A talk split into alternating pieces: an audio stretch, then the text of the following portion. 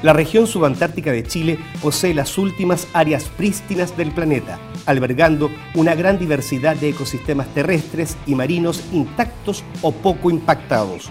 En esta región conviven además pueblos originarios, Huilliche, Cahuéscar y Yagán, quienes poseen un refinado y ancestral conocimiento ecológico, junto a nuevos grupos socioculturales como chilotes, colonos y funcionarios públicos, al igual que otros puntos del planeta que tienen altos niveles de biodiversidad, la Patagonia subantártica se encuentra bajo amenaza. La explotación comercial y la consecuente contaminación de la tierra y sus aguas podrían desaparecer, lo que a ojos de los científicos es lo más parecido a un parque jurásico. Chile posee laboratorios naturales, únicos a nivel planetario, que pueden contribuir a mitigar y adaptarnos al cambio climático y más ampliamente al cambio socioambiental global. La clave para esto estaría en integrar las dimensiones culturales y biológicas en la educación y en la toma de decisiones, en un enfoque que vincule el bienestar humano y el resguardo de la diversidad biológica, dando origen así a una ética biocultural. Soy Héctor Cosio y este es Colapso, el podcast que busca insistir en que se acabó el tiempo de perder el tiempo. Bueno, y como el tiempo eh, corre muy rápido y hoy día el colapso parece ser inevitable, hay fórmulas, hay intenciones para poder eh, corregir tenemos un pequeño espacio de corregir el colapso que estamos viviendo en el planeta. Para hablar de esto nos encuentra hoy día, nos acompaña, nos acompaña eh, Ricardo Rossi, eh, ecólogo, biólogo y filósofo, y también director del programa de conservación biocultural subantártico. Hola Ricardo, bienvenido a Colapso. Un gusto estar en tu programa. Eh, Ricardo, Colapso nos lleva a hablar siempre de, nos, nos pone en un escenario negativo eh, ciertamente se pueden hacer todavía muchas cosas, pero hoy día estamos en una situación en donde hay que trabajar proactivamente y hay que generar conciencia. Tú has trabajado y has dedicado muchísimos años a la investigación en el sector de la Patagonia.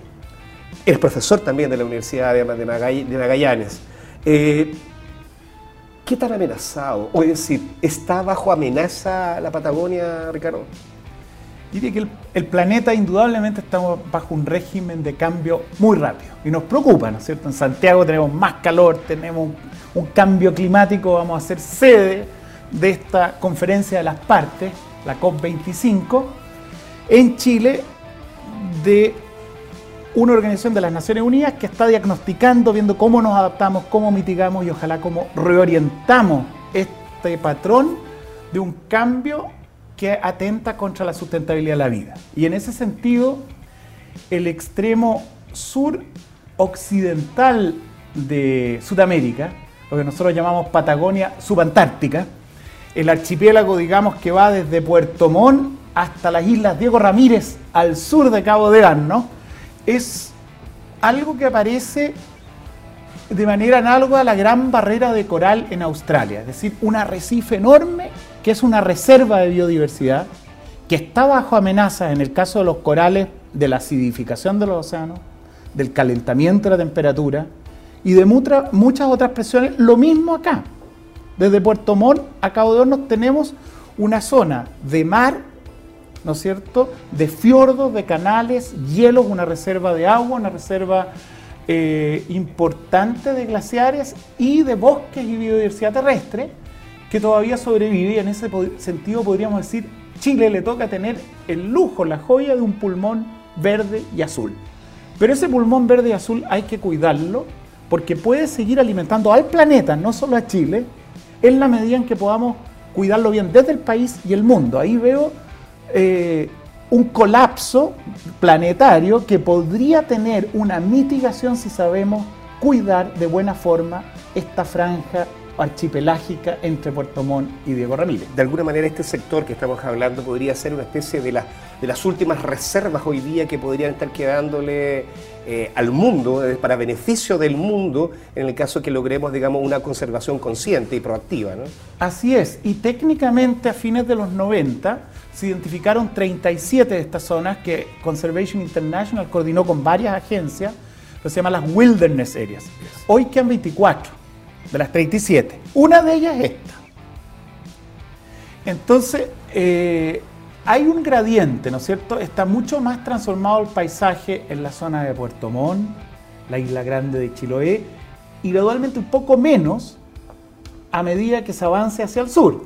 A medida que se avanza hacia el sur también se enfría un poco la temperatura y hay ciertos cambios con una barrera importante en el Golfo de Pena, que es lo que eh, separa Aysén de Magallanes. Entonces, eso también muestra que esta zona, siendo tan extensa, también tiene una heterogeneidad, hay que cuidar cada una de las zonas.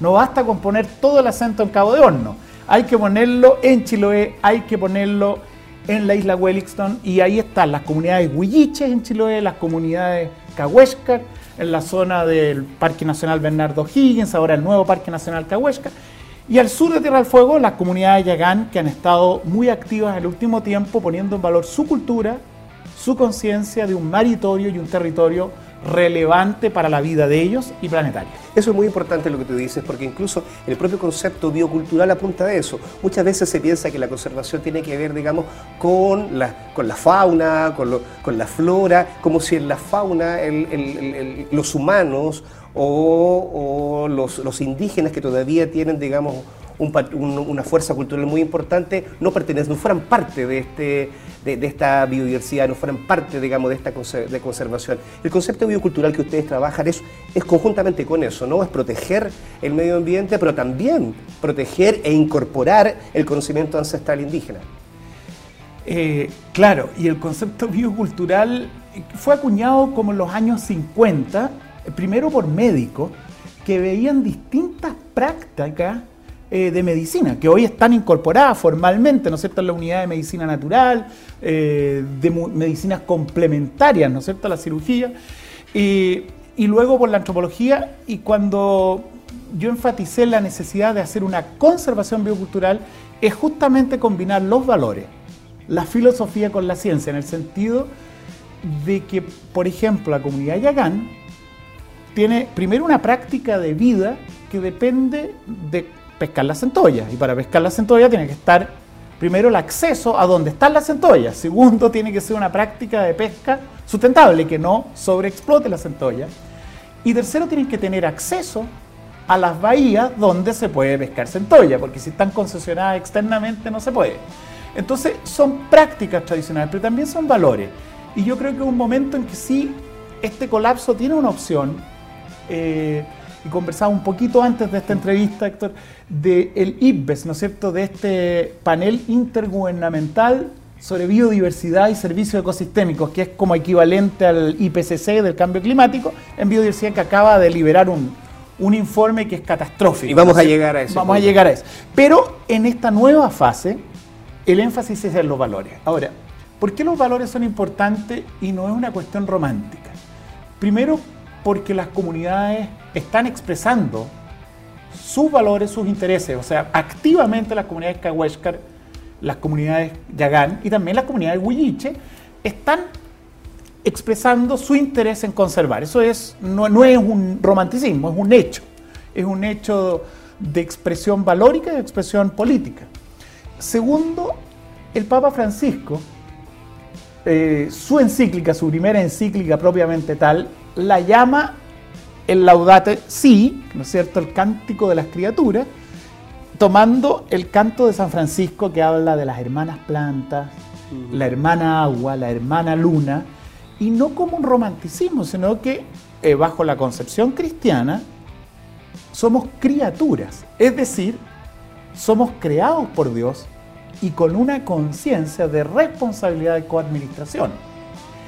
Y bajo la ciencia, que es el punto que nos compete, y el año, la semana pasada hicimos esta presentación, ¿no es cierto?, del libro de Darwin, hemos aprendido que tenemos una historia evolutiva común con las ballenas, que las ballenas cantan, las ballenas sienten, las ballenas se comunican y no solo las ballenas, los albatros, los pingüinos y hasta las plantas. Entonces, los seres humanos, desde la ciencia, desde la religión, desde los saberes de los pueblos originarios, están diciendo, hay valores que nos impelen a relacionarnos de una manera que cuidemos la naturaleza, tanto por el interés propio como por este interés que está en cada una de las señoras que tiene una huerta, que cuida las plantas y lo que hacemos. Entonces, esa sabiduría es la que yo creo que podría reorientarnos para salir de la dirección del colapso y emerger a una dirección que privilegia la vida. Ahora, en esa dirección donde está el colapso que estamos viviendo hoy día, ¿cuáles son las amenazas que nosotros podríamos identificar? Por ejemplo, eh, el tema de la salmonicultura, que ya lo hemos hablado, es una amenaza eh, eh, no, solo para la Patagonia, para los océanos, para la biodiversidad, pero también lo es la sobreexplotación pesquera, también lo es la, producción de monocultivos. en la experiencia que, tú tienes en la zona, ¿Cuáles son, tú crees, los principales peligros que de no cambiar, de no incorporar esta sabiduría también, podríamos, digamos, correr el riesgo, podríamos perder una zona tan importante como la Patagonia? Miremos el planeta desde la Luna. Estamos ahí en la Luna, en una luna llena, y miramos y vemos al sur de Sudamérica. Ahí veríamos el planeta Tierra en algunas partes muy degradado y esto, como decíamos al inicio, emerge como una zona que todavía tiene la posibilidad de conservar eso es una gran virtud. Y es, yo creo que la primera medida que yo tomaría como Estado de Chile y como Estado de Chile en el concierto internacional. Es decir, si tenemos una epidemia en una ciudad y tenemos una población sana, veamos cómo cuidamos esta parte sana. En, medicina se dice mejor prevenir Correcto. que curar. Es mejor conservar que remediar. Entonces, eso es lo primero. Ahora, ¿cómo conservamos en el contexto actual? No es fácil el calentamiento global es algo que se nos escapa, tiene una inercia, pero hay otros aspectos que sí podemos controlar. La zonificación, el uso responsable del territorio. Eh, y eso yo creo que tiene múltiples dimensiones y tenemos la opción de trabajar. Yo creo que hay alternativas como los espacios costero marino de pueblos originarios, las ECMO, que abran un espacio que compatibiliza o al menos convoca una forma participatoria de una actividad económica, entendiendo por economía una actividad productiva, con una administración de cuidado, con comunidad local, que no quita la posibilidad de dialogar con la industria, no quita, en la medida en que sea coadministrado. Yo creo que es una figura interesante, es reciente, eh, figuras como las áreas... Que es muy resistida por lo demás también por los industriales es resistida, pero hay, algunos, eh, hay algunas expresiones de posibilidad de diálogo. Yo creo que yo vengo, ¿no es cierto?, desde el ámbito, desde la universidad, desde dar historias, lo que hablábamos de Darwin. La Segunda Guerra Mundial algo hace a nivel planetario, ¿no es cierto? Reduce ciertos espacios en el discurso. La filosofía y la ética, sobre todo, era como pasada de moda. Era, no me ponga límite, el emprendedor no tiene que tener ningún límite si yo quiero andar por las dunas ando y no me, no me moleste. Lo que pasa es que el planeta tiene límites. Y, y, la cultura y la ética humana también tiene límites. Es decir, el acto amoroso tiene que tener ciertos límites. Y ahí es donde yo creo que debemos trabajar juntos y yo creo que tenemos que tener diálogo con la industria, tenemos que tener diálogo con la economía y a veces no es fácil, pero no es fácil porque nos falta también una capacidad de sanción. Eh, a nivel mundial ¿qué pasa con estos grandes impactos de las minerías? Estos grandes impactos de derrames de petróleo, estos grandes emisiones, que no somos los chilenos los que emitimos para el cambio climático. Yo creo que en las sanciones, en los acuerdos, debiera estar esa opción. Entonces lo que te quiero decir es, yo creo que es múltiples, múltiples capas. Eh, ahora, lo primero es que tenemos, eso sí, un pulmón verde y azul al sur del mundo. Que hay que conservar. Lo hay que conservar. Eso es lo primero. Pero está bajo peligro. Está bajo peligro. Lo segundo, que para conservarlo, la única forma que es justa y creo que es sustentable y posible es con las comunidades locales. Y no digo solo las comunidades locales, con las comunidades locales en concertación y también en concertación con el país entero y con el concierto planetario. Y este año tenemos la PEC, fundamental, tenemos la COP25, tenemos un año muy intenso, por lo tanto con muchas oportunidades para confrontar en una discusión esta necesidad de disminuir las emisiones, de, reciclar, de disminuir el consumo y incorporar, recuperar estos valores que quedan eh, marginados. Tú también, dentro de tu experiencia como científico, como profesor, eh, también tuviste una activa participación para poder decretar esta zona de, la Patagonia, cierta zona de la Patagonia, como reserva de la biosfera del Cabo de Hornos. ese sector también es hoy día, el que hace poco, semanas, meses podríamos decir, también tuvo un impacto internacional en cuanto de que en esas zonas eh, eh, la industria de la salmonicultura precisamente quiere instalarse o muy cerca, muy cerca de ahí. Estoy pensando eh, particularmente en los proyectos de Nova Austral, se encuentra cerca de Islas Navarino. ¿Cómo es el panorama que ustedes ven ahí? Yo, yo pienso que en este programa que con bocas del colapso, invitaría a los auditores a tener la imagen de una lupa. ¿No Un médico mira con lupa, pero nosotros en Cabo de Horno hemos hecho el ecoturismo con lupa. Y cuando miramos con lupa, amplificamos la realidad y nos damos cuenta de la belleza.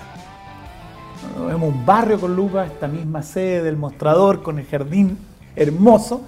Y entonces lo primero que hicimos fue poner un nombre, el subantártico. Eh, ¿Por qué digo eso? Porque la Patagonia eh, está marcada por la cordillera de los Andes y por el Océano Pacífico y las lluvias. Entonces, la Patagonia es bueno hacer la distinción de que todas las lluvias vienen desde el Pacífico, es muy lluviosa esta zona, pero como los Andes son tan altos, se quedan al lado chileno, ahí descargan las nubes, la lluvia y las nieves y los hielos. Y de ahí hacia el este hay una pampa plana muy árida. Entonces eso primero nos ayuda a ver, chuta, es bien distinta la Patagonia y tenemos dos Patagonias que son complementarias, una árida, un matorral y otra estos bosques, fiordos que son únicos. Entonces, por eso yo enfatizo lo subantártico, porque es como poner una lupa y darnos cuenta que tenemos más fiordos que todo Escandinavia con Noruega, Finlandia. Más fiordos que todo Alaska y Canadá. Y si sumáramos esas costas, nos su, su, damos la vuelta al planeta. Damos vuelta al planeta, Entonces es una gran joyita, pero lo primero fue verla. Eso es lo primero que teníamos que hacer. Y nos damos cuenta que tiene las aguas de lluvia más limpias del planeta, porque están muy al sur. Entonces, tenemos... Importante precisión, las aguas prístinas no se refiere al mar, se refiere al agua de lluvia. Se refiere a las aguas de lluvia, sí, y todavía es así. Y todavía es así. Entonces, una cantidad de atributos único. Lo segundo es, ya, tiene este valor único, ¿cómo lo coadministramos? En este momento son áreas protegidas. ¿Cómo estas áreas protegidas eh, satisfacen las necesidades económicas, las necesidades sociales, culturales y la necesidad de la comunidad de vida eh, que acompaña a los seres humanos incluso desde antes que emergiéramos en este planeta como especie y nos van a, a suceder? Entonces, esas preguntas ocurren después de que por lo menos distinguimos que existe esta zona. Em, y yo creo que es ahí donde tendríamos que ser inteligentes con la comunidad europea, con el Fondo Verde, con el Fondo del Cambio Climático, cómo podemos a nivel planetario compensar, aportar estos fondos de manera de coadministrar zonas mm. en que vengan fondos internacionales. No es fácil la pregunta, mm. hay casos emblemáticos que han fallado, uno icónico es Yasuní en Ecuador, una zona de gran concentración de biodiversidad, de gran concentración de diversidad cultural, en que había un acuerdo inicial con el gobierno de Ecuador cuando Rafael Correa era presidente, pero fracasó. Y hoy ocurre una, una explotación petrolera en una zona que era prioritaria para la conservación de la diversidad de plantas y un montón de otros aspectos que nos hacen poner en peligro ese pulmón verde. ¿Cómo los chilenos podemos mm. ser inteligentes y, poner en valor esto? Ahora, creo que una forma es conocer la historia. Y en ese sentido, el acto que tuvimos el jueves pasado en la Casa Central de la Universidad de Chile con el rector Vivaldi y otros invitados, ¿no es cierto? Bueno, aquí contemos también es que nos escucha que fue para la presentación de un libro que, tú trabajaste, que es un libro sobre las experiencias de Darwin. Eh, se llama La Ruta de Darwin en Cabo de Horno y, y esto es para salir del colapso. Y yo creo que nos da al menos tres aspectos Darwin que son muy, muy relevantes para hoy. Uno, que fue una de las motivaciones, es cómo Galápagos, dentro de Ecuador, ha puesto en valor su diversidad en el contexto de un turismo de intereses especiales, científicos y un, es el ingreso principal de Ecuador dentro del ámbito del turismo. Nosotros creemos que Ecuador no es tanto o más que Galápagos y la idea es hacer incluso una oferta conjunta de los dos archipiélagos para destinos remotos como los de Asia, Europa, en que Galápagos está la teoría de la selección natural y en Cabo de Hornos Darwin realmente empieza a concebir la teoría de la evolución humana. Es muy, muy interesante, el turismo interés especial. Segundo, un contexto poco conocido de Darwin que pongo de relieve al final en este libro y en algunos otros artículos, en un contexto de la posverdad, en un contexto de los hechos alternativos.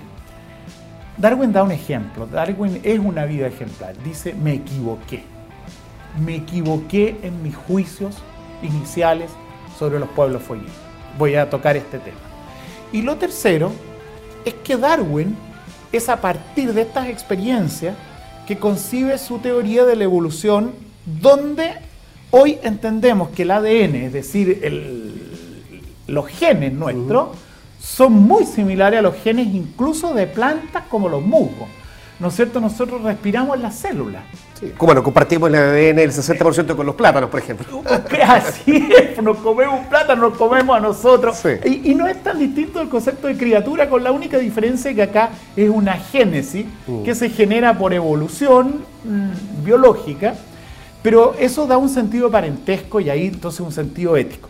Mira, lo primero lo tratamos en la presentación del libro porque estamos trabajando con Ecuador y ese es un destino interesante, es una diversificación y el turismo ciertamente es una opción que podría contribuir a un no colapso de la Patagonia y compatibilizar actividades, por ejemplo, como la pesca sustentable, si le adicionamos la gastronomía, es decir, no solo la exportación, sino que un valor agregado con una gastronomía subantártica, con la centolla, los calafates, eh, las algas, etcétera. Lo segundo, en la posverdad, Darwin viajó muy joven, ¿no es cierto? Se mareó, lo pasó mal. Y su primera reacción fue, ¿qué diferencia hay entre estos fueguinos cuando llega ahí al sur de Tierra del Fuego y se encuentra por primera vez con gritos, con personas desnudas y dice, son más distintos ellos yo, Darwin y Newton, que algunos animales y estas personas. Es un juicio eurocéntrico, es decir, muy centrado en una Inglaterra victoriana y que es inaceptable desde todo punto de vista, pero lo interesante que es poco conocido es que Darwin dice estuve... Se retracta de ese juicio. Y no se retracta políticamente, se retracta desde un punto de vista de la ciencia propio. Es decir, a él le llega la evidencia a través de un diccionario de Thomas Bridge, un misionario anglicano que hace un diccionario del idioma yagán con 32.000 palabras. Con palabras mm. muy refinadas para referirse a distintos tipos de nevazón, distintos tipos de costa. Y Darwin dice, esta riqueza del lenguaje no la percibe. Y ahí reconoce el gran valor de Urundelico, conocido más bien como Jenny Button, y Patricio Guzmán en el botón de nácar vuelve a revisitar esta historia. Y Darwin en su último libro, que es el de la teoría de la evolución humana, dice los fueguinos están en el mismo panteón que Isaac Newton. Lo que yo quiero decir es, esa integridad científica es la que necesitamos hoy. Yo trabajo, ¿no es cierto?, en Texas. Eh, es lo que necesitamos también en el Congreso en Estados Unidos. Si frente al cambio climático, revisemos la evidencia y podemos decir, estamos equivocados. No es te quiero persuadir a hacer hechos alternativos, no. Darwin dice, tú equivocado y él cambia. muy, mm. muy... Eso, eso me lleva a pensar también, y que es muy importante poder recuperar esas palabras, sobre todo en el contexto que alcanzamos recién hace un, momento y yo te interrumpí, que era sobre esta evaluación, sobre este diagnóstico catastrófico que ha realizado el panel intergubernamental de biodiversidad y ecosistemas. Eh, yo creo que me quedo corto, pero hoy día estamos hablando de que han desaparecido cerca de un millón de especies y esto va en, curso. Eh, tú has participado también en el capítulo chileno de, de esto. ¿Cuál es la situación? Ahora pensemos en eso, hagamos un diagnóstico. ¿Cuál es la situación de la biodiversidad en, el planeta? Pensando en recuperar las palabras de, Darwin para darle una solución. Claro, ¿cuáles son las palabras de Darwin y cuál es el problema del diagnóstico actual? Las palabras de Darwin son, eh, él a partir de esta experiencia temprana en Cabo de Hornos dice, nosotros somos mamíferos. Y cambia una visión que en la historia moderna que nos llega hasta hoy está muy centrada sobre todo en Descartes, un filósofo, ¿no es cierto?, que centra en los números, pero dice, solo los seres humanos tienen alma, solo los seres humanos sienten y solo los seres humanos piensan. Es un dualismo entre los seres humanos y todo el resto de las criaturas. Tanto es así que Descartes salía con su amigo Malbranche, otro filósofo, y pateaban los perros para mostrar que solo tenían como reacciones químicas, es decir, como máquinas automáticas que ladraban reaccionando sin ningún procesamiento, ni sensible, ni racional. Hoy sabemos que eso es tergiversado, distorsionado. Darwin lo que hace es un continuo. No es que los seres humanos seamos idénticos a los perros, sino que los seres humanos compartimos facetas con los perros y la capacidad de sentir dolor y placer con los perros. Entonces, Darwin lo que hace le dice, remece esta visión dualista en que el árbol, el perro, la vaca y la biodiversidad en general no es solo recursos para ser explotados, sino que son seres sintientes en que los puedo comer pero con la conciencia de un respeto, ¿no es cierto? Y eso, por ejemplo, uno puede consumir gallinas que han sido tratadas mejor, eh, y hay una corriente que evita el dolor de los animales y otra corriente que dice, bueno, hay un derecho a la vida de esto. Eh, y luego la comprensión de que nosotros somos parte con estos seres de los ecosistemas que, que nos permiten respirar. O sea, si no hay algas y no hay planta, no hay oxígeno. Y si no hay oxígeno, no solo no respiramos, sino que tampoco no, no tenemos las eh, plantas y las algas para absorber el anhídrido carbónico y vamos en una espiral perverso de calentamiento global por el efecto invernadero. Entonces, eh, nos conviene, si es por eso, también conservar la biodiversidad para la salud humana. Eso es lo que toma el panel intergubernamental, que se llama un panel intergubernamental de biodiversidad y servicios ecosistémicos. Es decir, cuánto los ecosistemas permiten que la sociedad humana hoy tenga agua, evitar sequía, y eso lo saben los agricultores, no se te conviene mantener una quebrada con bosque para que el chorrillo y el riachuelo siga fluyendo y así tener una viña, y eso lo están haciendo muchas viñas, ¿no es cierto?, que están certificando. Eh, otras formas de agricultura y otras formas de agroforestría que pueden ser compatibles. Yo creo que hacia allá tiene que ir la solución.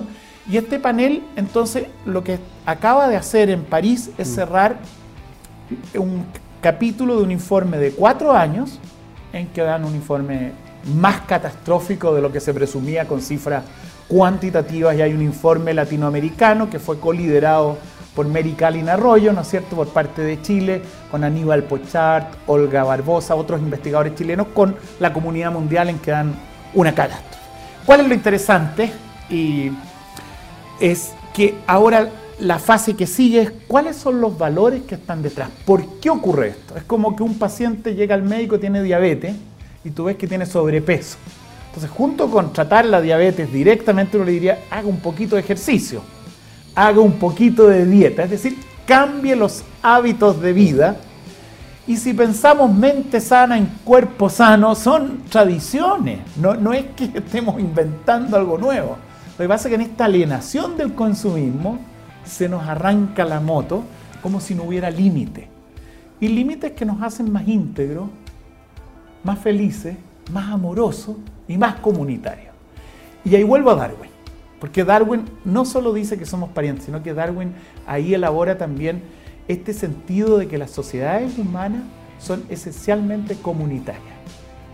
Así como los leones, los lobos, los delfines pescan, ¿no es cierto?, en los cardúmenes, en grupo, los lobos cazan en grupo, los leones también, los seres humanos somos sociales. No tenemos individualismo darnos codazos. Entonces, también es un remesón en ese sentido. Y finalmente, una tarea muy linda que desde Cabo de Hornos y desde Chile podemos hacer y estamos haciendo, y que tiene que ver con este libro y con el panel intergubernamental. Bueno, desde la ciencia asumamos que somos parientes. Tenemos a Tamara Contador, una investigadora joven de Magallanes, que está trabajando con... Desde el programa biocultural. Está en el Parque Humor en Puerto Williams haciendo investigación en lo subantártico y antártico. Y fíjate qué lindo, ella está trabajando en las aguas más limpias del planeta donde han sobrevivido tipos de insectos que en el hemisferio norte se extinguieron por la lluvia ácida, como un Jurassic Park, pero natural.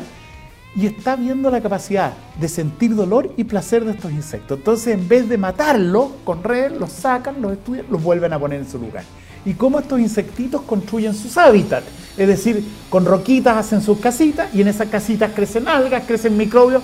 O sea, somos co-constructores y es muy bonito porque la palabra ética deriva de un término etos que significa madriguera. Que puede ser la madriguera de un león, como diría Píndaro, de un zorro, y de los seres humanos. Y oikos, que es la base de ecología, ¿no es cierto?, el estudio del hogar un hogar con hoguera, con afecto, con familia, con comunidad. Y una comunidad que es de los árboles, las plantas y los distintos seres humanos. Como para ir cerrando también, Ricardo, eh, este, este año hay dos convenciones muy importantes, tú las anunciaste hace un rato. Por una parte está la PEC, donde se reúnen los empresarios del Asia Pacífico más importantes, y también la COP25, donde vamos a tener representantes también de, de más de 80 naciones que van a congregarse en Santiago para durante una semana conversar sobre los peligros y sobre cómo nosotros vamos a poder de alguna manera adaptarnos a un clima que que, cambia de una velocidad tremenda, con, una, con, un, pues digamos, con un aviso que dio antes el, panel intergubernamental de que si esto no cambiamos ahora ya, que si de alguna manera la, economía también no cambia ahora ya, el, escenario, así como el de la biodiversidad, va a ser muy catastrófico en los próximos años, no va a pasar mucho tiempo. ¿Cómo, ¿Cómo, tú ves, cómo se puede llegar a instalar estos temas y que sean parte de las agendas, por ejemplo, de la PEC? Mira, eh, son múltiples, pero lo primero es conocer nuestra historia biofísica, conocer el tesoro que tenemos en este país y ponerlo en valor para el planeta. Lo segundo, las historias. Darwin es una. La historia que yo estoy trabajando es una historia de las tres H. Los hábitats, los hábitos de vida y los cohabitantes. Eh, parto con China. Estamos trabajando en tres zonas de China desde Texas. Yo estoy trabajando con grupos que están con el mandato de la civilización ecológica, que es un mandato del gobierno chino, bajo un crecimiento acelerado, ¿no es cierto?, de la economía. Es bien interesante que un lugar muy antiguo como Xi'an, que está en el centro de China, con bosques templados y con cordilleras que están cercanos a ciudades bastante grandes, en los años 70 declararon unas reservas naturales para el oso panda, que emerge como una especie querible, ¿no es cierto? Y fíjate que la protección del oso panda, que a veces se le llama la especie bandera, la especie carismática, ha permitido en Xi'an, inesperadamente, tener uno de los pulmones de conservación dentro de China con una zonificación que no impide el desarrollo, sino que han hecho una muy buena zonificación dentro de ciertos cordones montañosos. Entonces, los valles tienen algunas prácticas agrícolas, han hecho una cierta planificación urbana que explota en los años 90, pero la han mantenido con un diseño y que en la zona menos esperada se conserva la biodiversidad.